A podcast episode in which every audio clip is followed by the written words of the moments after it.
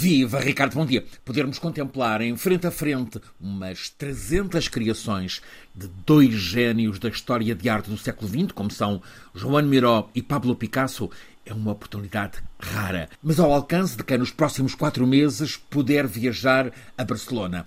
A Fundação Miró e o Museu Picasso, em Barcelona, souberam entender-se para, a partir de hoje e até 25 de fevereiro, organizar esta exposição conjunta. Recorrem a cerca de 180 obras de fundos próprios e há mais de 100 criações de Miró e de Picasso procedentes de diferentes museus e coleções, tanto públicas como privadas, na Europa e nos Estados Unidos.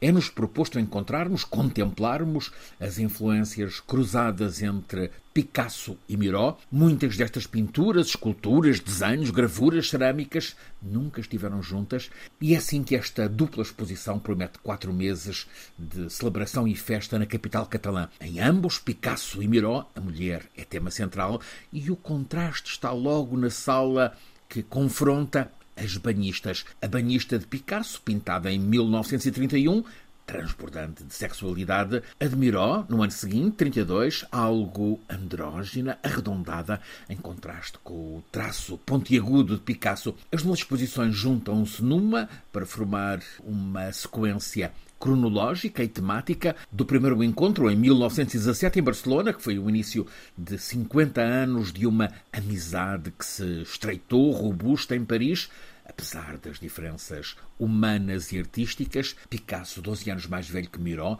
ambos sempre com territórios partilhados, o fio desta exposição segue de Paris para o compromisso antifascista de ambos, passa pelas amizades e influências comuns, Matisse, Klee, Duchamp, Kandinsky, pelo inferno opressivo das guerras, a Civil de Espanha, a Segunda Mundial, que ambos viveram e pintaram, tal como depois a explosão do maio de 68. As comissárias desta exposição, quatro mulheres, convidam-nos a explorar com olhos férteis, é a expressão do poeta Paul Éluard, este encontro com dois gênios.